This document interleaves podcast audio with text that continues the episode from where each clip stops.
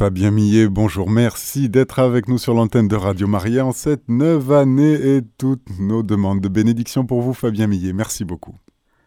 Merci beaucoup. Bonjour, cher Olivier, également toutes les bénédictions pour cette nouvelle année pour vous-même et pour toute l'équipe de Radio Maria, et évidemment toutes nos auditrices et tous nos auditeurs, que je salue bien en leur adressant voilà, les meilleurs voeux pour 2024, une belle et sainte année remplie de grâce et de joie.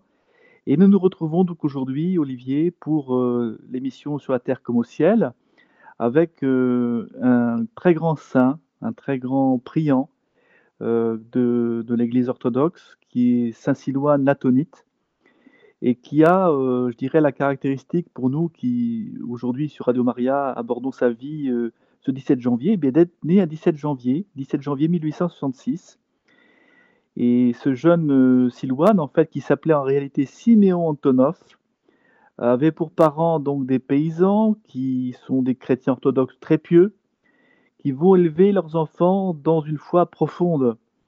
Et ce qui marquera énormément euh, donc euh, le, jeune Siméon, futur Saint Silouane, eh bien, c'est la personnalité de son père, un homme sans instruction, très simple, mais rempli de douceur, et de sagesse. Alors peut-être, chères auditrices et chers auditeurs, cher Olivier, avons-nous connu dans notre entourage peut-être euh, un proche, euh, quelqu'un qui nous a marqué, qui est rempli de cette douceur, de cette sagesse, euh, de ce regard de, lumière? Et peut-être pouvons-nous comprendre effectivement la façon dont ce papa, ce père, plein de douceur, plein de sagesse, a marqué le jeune Siméon, au futur Silouane, qui va être donc tellement marqué par son père que déjà, quand il sera un moine confirmé, il dira qu'il n'est pas parvenu à la mesure de son père, hein, qu'il n'est pas parvenu à la mesure de son père, et qu'il aimerait avoir un père spirituel comme lui. Vous voyez à quel point il y a euh, une admiration pour la, douceur, la sagesse euh, du père hein, chez le futur Silouane, le futur saint. Et c'est un visiteur qui est de passage, euh, qui exprimera autour de 1870 son athéisme, donc souvent dans les familles russes, hein, puisque là on est en Russie, hein, on est vraiment dans l'Empire russe, hein, euh, je, le mentionne quand même pour euh, situer la culture de, Saint-Silouane. Et souvent on recevait des invités de passage euh, qui, cheminaient, qui, traversaient les, villages, les villes. Et un visitateur de passage va exprimer autour de 1870 son athéisme à la table donc des Antonov, à la table donc de la famille du, du futur Silouane. Et ça va semer un doute euh, profond, durable hein, chez le jeune Siméon, futur Silouane, qui alors euh, était âgé d'environ 4 ans. Et qu'il décide alors que lorsqu'il sera adulte, eh bien, il ira chercher Dieu. Hein. il commence déjà à 4 ans à penser à rechercher Dieu. Et euh, le temps, évidemment, les années passent, il grandit, et à l'âge de 19 ans, il entend le récit de miracles qui surviennent sur la tombe d'un saint ascète. Alors rappelons ce que c'est qu'un ascète. Un ascète, c'est un, euh, spirituel, hein, souvent un ermite ou euh, quelqu'un qui s'adonne, je dirais, à une très grande rigueur euh, dans, son alimentation, dans son mode vestimentaire, dans la, pauvreté, la simplicité, le dépouillement de sa vie pour s'unir plus profondément à Dieu. Hein, voilà. Et donc à 19 ans, il entend, Siméon, donc futur Silouane, entend le récit de miracles sur la tombe d'un très saint ascète. Et euh, il en arrive à la conclusion que si effectivement cet homme est un saint, c'est que Dieu est présent, donc Dieu existe, et qu'il ne faut pas euh, envisager euh, évidemment de parcourir le monde entier pour le chercher. Hein. donc d'emblée dans la, dans la jeunesse, déjà dans l'enfance de Silouane, il y a cette soif de Dieu profonde qui prend sa source effectivement dans l'éducation qu'il a reçue, dans cette image paternelle profondément paisible, sereine, douce, euh, qui va être comme l'image du Père des cieux, comme l'image du Père céleste, hein. puisque toute paternité s'origine du cœur de Dieu, du cœur du Père céleste, hein, Abba, qu'on appelle dans, dans, les Saintes Écritures. Et donc déjà une très grande soif de Dieu dans l'âme, dans le cœur du futur Silois, donc du jeune Siméon, puisqu'il s'appelle d'abord Siméon de son prénom de baptême. Et le jeune Siméon va devenir un, homme, euh, un très jeune homme de bonne taille, hein, assez costaud, euh, et qui se distingue par une force physique euh, assez extraordinaire. Et donc devant les filles, devant les jeunes filles, le jeune Siméon, eh bien qui est assez susceptible, ne veut pas être ridiculisé. Et en présence des jeunes filles, eh bien, il va pour un petit peu affirmer sa, force et son caractère. Il frappe un homme euh, lors d'une altercation. Il frappe tellement violemment cet homme, euh, avec donc une altercation entre jeunes villageois, que euh, la violence est telle qu'en fait le coup porté à son agresseur va rendre celui-ci malade, va le rendre, va, le, mettre vraiment très mal pendant deux mois. Et donc le, désir de, servir Dieu va, dans un monastère va continuer quand même à grandir dans, le cœur de Silouane, euh, qui va avoir certains excès. Hein. Donc on a euh, effectivement dans, dans la narration du cheminement de Silouane, du futur du Siméon, futur Silouane, eh bien le péché de fornication. Hein. Et il va être saisi par euh, une locution intérieure de la Vierge Marie qui va l'appeler à la conversion, qui va lui dire que, eh bien, elle ne supporte pas de le voir pécher ainsi, de le voir offenser ainsi le Seigneur euh, par le péché euh, de l'impureté et de la fornication.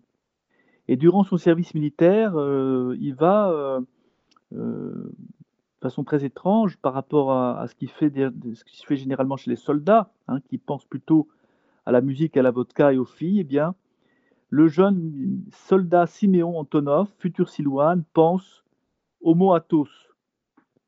Alors le mot Athos, c'est euh, une république monastique, hein, c'est un territoire autonome donc en Grèce.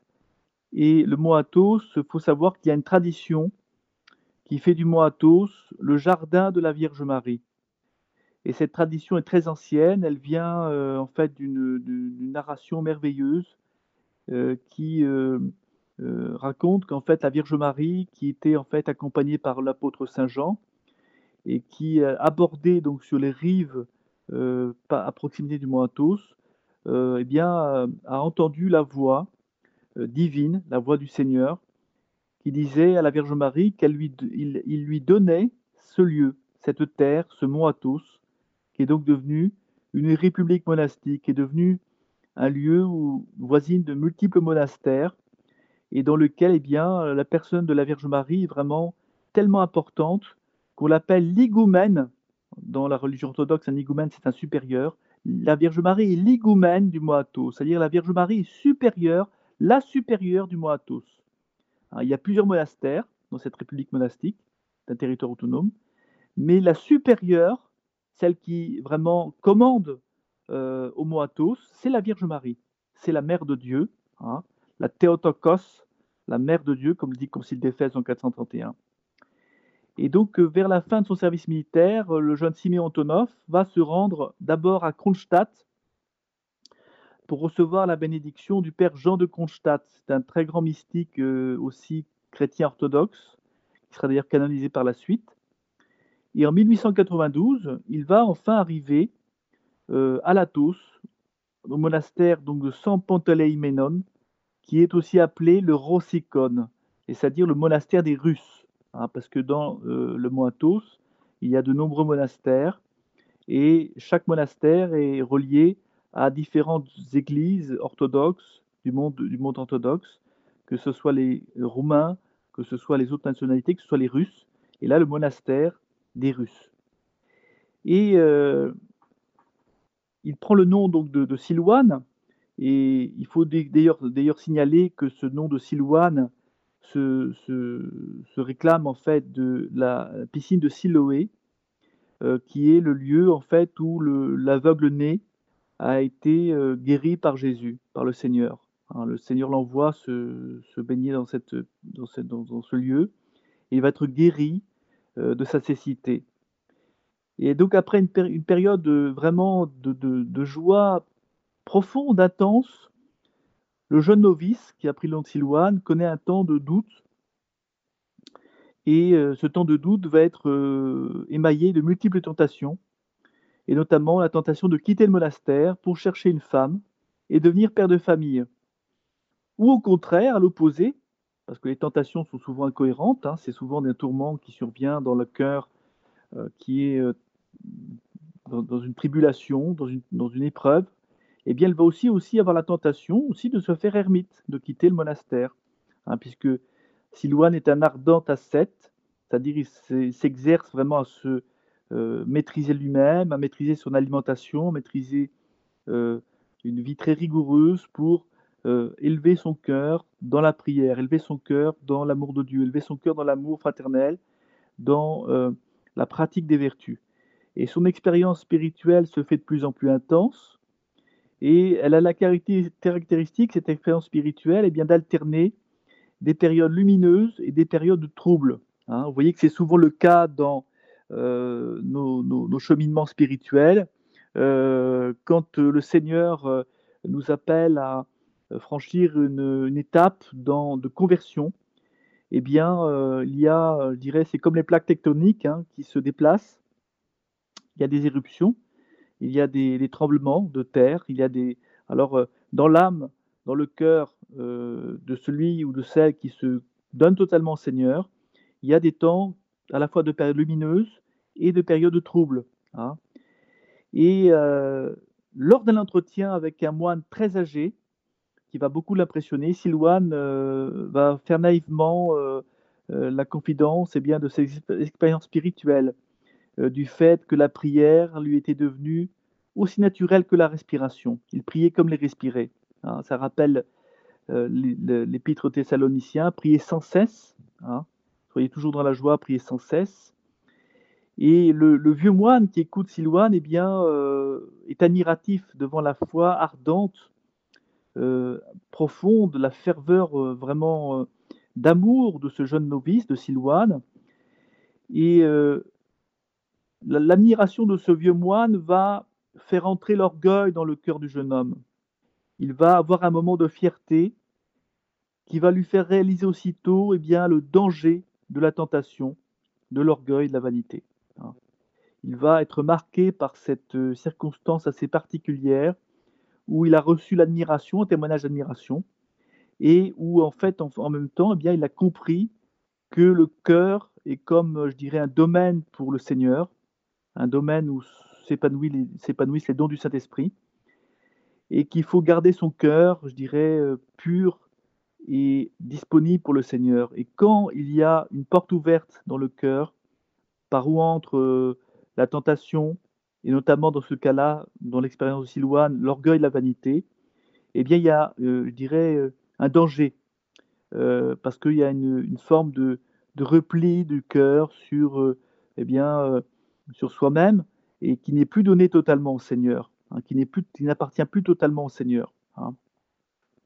Et contrairement à ce que l'on croit, chères auditrices et chers auditeurs, on pourrait s'imaginer que les moniales et les moines euh, sont des personnes bénies qui vont vivre une vie paisible euh, en union à Dieu et des autres, amour de Dieu, amour des autres, alors qu'en réalité, il y a de très grands combats dans la vie intérieure, euh, dans la vie monastique, des tentations parfois très violentes, très profondes, des souffrances aussi et que vous pouvez retrouver d'ailleurs quand vous lisez l'histoire d'une âme de Sainte Thérèse de l'Enfant Jésus, la Sainte Face, hein, ou d'autres, journaux spirituels euh, que, nous connaissons dans l'histoire de l'Église. Et donc, durant des années, Silouane va affronter plus d'une fois, il va retrouver sur sa route ce danger euh, de l'orgueil, de la vanité, hein, euh, qui va le plonger vraiment dans la détresse morale, une profonde détresse morale. Il va se rendre compte que eh bien, euh, comme le dit euh, euh, l'écrivain, le philosophe Pascal, la misère de l'homme sans Dieu, hein, comme l'a aussi expliqué le pape François, grandeur et misère de l'homme, hein, sur, Pascal, l'homme seul, livré à lui-même, eh bien, peut sombrer dans une profonde vanité, dans un orgueil, un orgueil donc spirituel, qui peut être plus dangereux que, l'orgueil, je dirais, qui peut nous toucher tous, la fierté pour ce que nous avons accompli, pour ce que nous sommes, eh bien, euh, le danger pour l'âme, pour, le baptiser, de l'orgueil, de la vanité, et qui va plonger le jeune, le jeune moine, hein, le jeune novice, Silouane, dans une profonde détresse morale.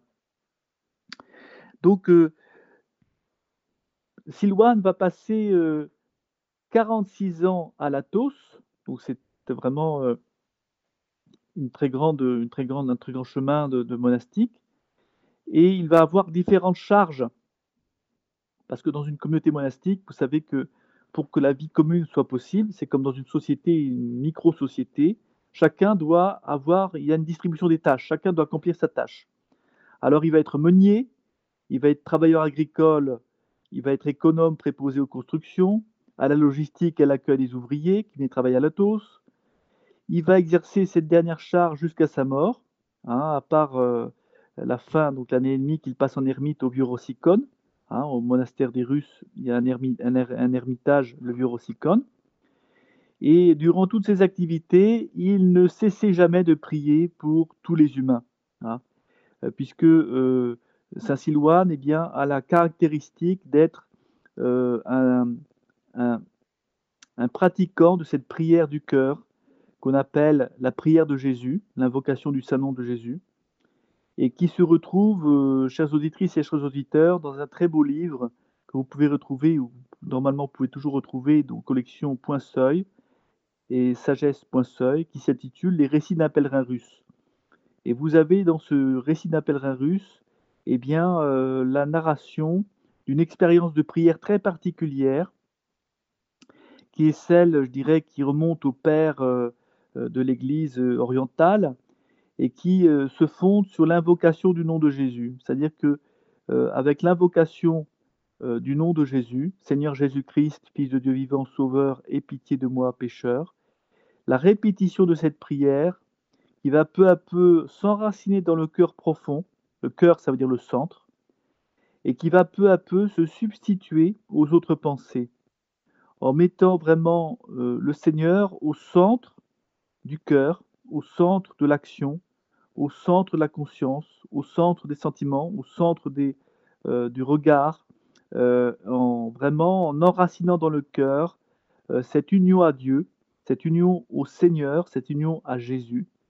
Et l'invocation du nom divin va transformer peu à peu l'âme, qui est d'abord, comme on l'a vu tout à l'heure avec Silouane, le lieu de toutes les tentations, hein, qui peut avoir des joies soudaines, illuminées de joie, et puis basculer dans le trouble, euh, dans l'orgueil, dans la vanité, eh bien, la prière du cœur, la prière de Jésus, l'invocation du saint nom de Jésus va euh, immerger Silouane, va immerger le pratiquant de la prière de Jésus euh, dans une profonde dilection, c'est-à-dire un profond amour spirituel pour le Seigneur, notamment pour le Seigneur en tant que, eh bien, il est miséricordieux, que le Seigneur, comme on dit, par ses blessures, nous sommes sauvés.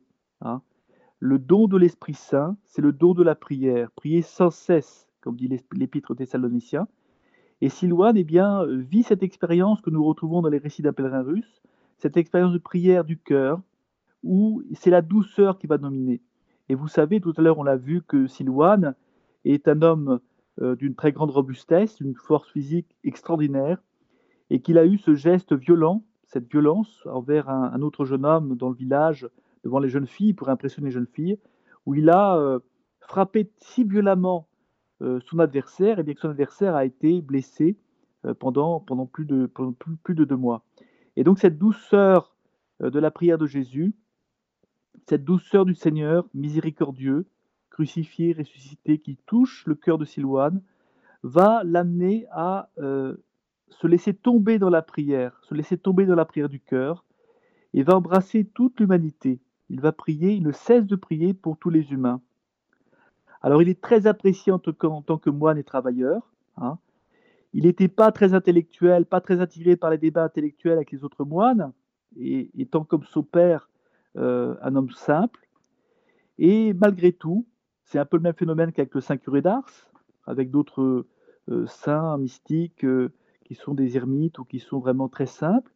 Il y a de nombreux visiteurs et parfois même des évêques et des universitaires euh, qui se rendent auprès de Silouane pour l'écouter, pour chercher auprès de lui de la sagesse. Comme on voit avec le Saint curé d'Ars en France, euh, un homme de prière, un homme qui rayonne par sa vie intérieure, par son intimité avec le Seigneur, par ses vertus, par sa douceur, par sa simplicité, eh bien les dons du Saint-Esprit vont euh, se déposer dans son cœur et vont tellement rayonner que, eh de toutes parts, des visiteurs, parfois même des universitaires, des évêques, des prélats, des personnes importantes vont chercher une parole un éclairage sur, dans, la, dans la confession auprès de ce, saint, de ce mystique, de cet être simple qui a en lui les dons du Saint-Esprit. Donc comme pour le Père, comme le curé d'Ars, Saint Silouane est animé par les dons du Saint-Esprit, il reçoit beaucoup de visites.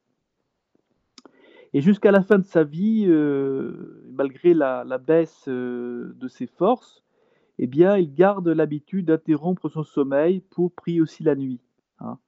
C'est-à-dire que cette prière du cœur, euh, cette prière du Saint-Nom de Jésus, Seigneur Jésus-Christ, Fils de Dieu vivant, Sauveur, c'est une prière qui, au départ, est vocale, c'est-à-dire qu'on prononce à haute voix, qui va se répéter, qui va engager aussi un rythme de la respiration, et qui va euh, peu à peu faire euh, euh, corps avec justement les battements du cœur, avec la respiration, avec le souffle. Et qui peu à peu, cette prière va tellement, tellement atteindre le fond du cœur, tellement atteindre le centre de l'être, parce que le cœur, ça veut dire le centre, et eh bien que on va prier sans cesse, même la nuit. Et Silouane, qui passera la dernière année de sa vie en tant qu'ermite au Petit Rossicone, au monastère euh, des Russes, dans l'ermitage qui, est à l'écart du monastère, eh bien, va euh, entrer dans une prière nocturne où il va peu à peu, la nuit, se lever pour eh bien, laisser s'exhaler cette prière du Saint-Nom de Jésus, où il va être enveloppé euh, dans cette douceur, dans cette dilection du cœur de Jésus, qui va, comme un encens, comme un parfum délicieux, faire élever de son cœur, de son âme, euh, cette miséricorde pour toute l'humanité, pour tous les hommes, cette douceur, euh, lui qui avait été dans un mouvement de violence, euh, dans une très grande brutalité à la garde d'un autre jeune paysan. Eh bien, Silouane va rentrer peu à peu au cours de ses 46 ans vie monastique, et surtout la dernière année de sa vie, dans une prière qui sera même nocturne, c'est-à-dire qu'il se lèvera la nuit pour eh bien, ne pas interrompre la prière. Hein. Une prière ininterrompue une prière euh, quasiment angélique, quand on dit que les anges euh, adorent euh, le Seigneur nuit et jour, hein, puisque pour Dieu il n'y a pas d'obscurité, hein, mais que, eh bien, une prière continuelle. Et cette prière continuelle, eh bien, c'est l'enseignement de ce qu'on appelle la philocalie. Philocalie, ça veut dire l'amour de la beauté, qui est un recueil de textes ascétiques, mystiques, sur la prière de Jésus, sur l'invocation du saint nom de Jésus. Et cette prière mystique, eh bien, cette prière du Saint-Nom de Jésus, elle transforme le cœur de Silouane, elle le rend doux, elle le rend euh, aimant toute l'humanité, euh, offrant toute, toute, contrariété, toute souffrance pour la rédemption de toute l'humanité. Hein. Euh, le tourment de Saint Silouane atonite, ça a été vraiment ce risque de perdition, ce risque de perdre la grâce, hein, puisque lui-même a vécu l'expérience de la perte de la grâce, quand il s'est adonné, par exemple, à la fornication, quand il a été violent, euh, quand il a été tourmenté par des tentations euh, en, allant un petit peu de charib dans Silla, comme on dit, entre des grands moments de joie et euh, des grands moments de, désarroi, hein, de, tristesse. il reçoit au cours de l'une de ses prières nocturnes eh bien, une locution intérieure du Seigneur euh, parce que Silouane est abîmé dans un profond désespoir en, comprenant à quel point eh bien, euh, le Seigneur est tellement saint, le Seigneur est tellement euh, digne de toute louange, au-delà au de toute louange, eh bien que l'homme est misérable, l'homme est très pauvre, il est marqué par le péché, il est marqué par la dureté, il est marqué par toutes les tentations qui l'assaillent. Et Silouane va recevoir une locution intérieure très, très ferme euh, du Seigneur, du Christ, qui va lui dire Tiens ton esprit en enfer et ne désespère pas. C'est-à-dire que euh, le Seigneur nous donne espérance dans la fidélité à la prière. Et cette fidélité à la prière, elle est justement une, corde à saisir, une, attache à saisir pour garder l'espérance. Et en même temps, ben, on est tellement conscient de nos limites, de nos petitesses, comme disait la petite Thérèse de Lisieux, que, eh bien, on va euh, avoir besoin de rester fidèle dans la prière, tout en tenant son esprit en enfer, c'est-à-dire en comprenant à quel point euh, il y a euh, dans le monde du mal, la malice du péché. Hein. Et cette invocation du saint nom de Jésus, qui est prononcée par Silouane, l'atonite, jusqu'à sa mort en 1938, 24 septembre 1938, au monastère du Rossicone, donc euh, Mont Athos, Seigneur Jésus-Christ, Fils de Dieu vivant, Sauveur, aie pitié de moi pécheur. Seigneur Jésus-Christ, Fils de Dieu vivant, Sauveur, aie pitié de moi pécheur. Cette invocation du saint nom de Jésus, cette fidélité dans la prière qui, euh, disait-il, ne s'arrêtait même pas pour lui, même la nuit, il priait comme il respirait, eh bien c'est tout l'enseignement, chers auditrices et chers auditeurs, de la philocalie. La philocalie, donc ce recueil de textes mystiques, hein, ascétiques, sur la prière de Jésus, sur la prière du cœur, sur la prière du centre vraiment de ce que nous sommes, qui s'enracine vraiment dans, euh, dans la Trinité, dans le Père, le Fils et le Saint-Esprit, et dans la vie intérieure de l'âme où euh, Dieu devient tout. Euh, il devient le premier servi, comme disait Sainte Jeanne d'Arc. Et eh bien, dans la vie de tous les grands saints, notamment dans nos prières comme Saint, Saint Sylvain Latonite, on a cette conscience euh, de l'adoration, de la louange, de la pénitence, et qui va embrasser le cœur à tel point, avec une telle force, et eh bien qu'il va prier pour tous les hommes, pour toute l'humanité, qu'il ne va jamais condamner, il ne va jamais dire de mal, il va se garder de toute pensée euh, euh, mauvaise sur, euh, son prochain pour donner vraiment toute sa force dans cette fidélité à la prière, la prière du cœur, la prière du Saint-Nom de Jésus. Et pour terminer peut-être cette émission sur Saint Silouane, citons un texte de Saint Silouane qui est tiré de ses écrits spirituels, publié donc dans la collection Spiritualité orientale de l'abbaye de Bellefontaine, et je le cite, Le Seigneur nous a donné l'Esprit Saint, et nous avons connu le Seigneur et oublié la terre, dans les joies de l'amour du Christ. Celui qui a savouré cet amour de Dieu ineffablement doux ne peut plus songer aux choses de la terre. Il se sent attiré sans cesse par cet amour. Mais nous le perdons par notre orgueil et notre vanité, par nos inimitiés et nos jugements envers nos frères. Nous l'abandonnons par nos pensées cupides et notre propension vers la terre. Alors la grâce nous abandonne, et l'âme troublée et déprimée désire Dieu et l'appelle, comme Adam chassé du paradis. Mon âme languit et je te cherche avec des larmes. Vois mon affliction, illumine mes ténèbres, afin que mon âme soit dans la joie. Seigneur, donne-moi ton humilité, afin que ton amour soit en moi et que ta crainte vive en moi. Voyez comme euh, il y a une très grande proximité d'inspiration entre Saint-Silouan l'Atonite euh, et la petite Thérèse de Lisieux. Parallèle volontairement pour montrer que la petite Thérèse de demandait au Seigneur d'être lui-même sa sainteté, parce qu'elle se sentait tellement petite qu'elle ne se sentait pas capable de s'élever au plus sublime niveau euh, de, la vie mystique. Et là, on retrouve dans ce texte de Saint Silouane, qui, est antérieur à, Sainte Thérèse de Lisieux, puisque Saint Silouane, euh, donc euh, né en 1866 et meurt en 1938.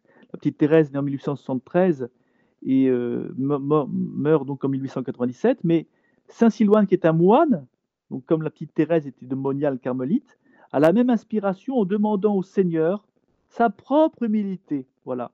Euh, l'humilité euh, et, les vertus qui baignent à l'amour, à la perfection de l'amour, n'appartiennent qu'à Dieu seul. Et cette invocation du Saint-Nom de Jésus, Seigneur Jésus-Christ, Fils de Dieu vivant, Sauveur, comme l'aveugle-né, comme tous ceux qui ont été guéris par Jésus, eh bien, on reçoit cette grâce qui n'appartient qu'à Dieu seul. Et en se faisant pauvre, comme dit la petite Thérèse, en se faisant petit entre les mains du bon Dieu. Voilà un petit peu comment nous pouvions, cher Olivier, aborder la vie de Saint-Sylvain l'Antonite avec cette comparaison éclairante avec la petite Thérèse de Lisieux. Merci Fabien Millet de nous amener dans ce terrain où se trouvent des trésors sans fond, celui de l'ermitage, de la prière continuelle, de cette prière du cœur et de cette fille localique. À votre suite, je me permets de recommander chaleureusement. C'est des lectures de fond et qui ne font jamais défaut. Donc la philocalie, ou pour rentrer, euh, par une petite porte dans la grande Philocalie, comme vous l'avez dit, le récit d'un pèlerin russe. Un grand merci, Fabien Millet, de nous livrer tout ceci à nos auditeurs sur l'antenne de Radio Maria. Chers auditeurs, c'était notre émission sur la Terre comme au ciel. Vous étiez en compagnie de Fabien Millet qui vous parlait de Saint-Siloine latonite. Retrouvez cette émission podcast sur notre site internet radiomaria.fr.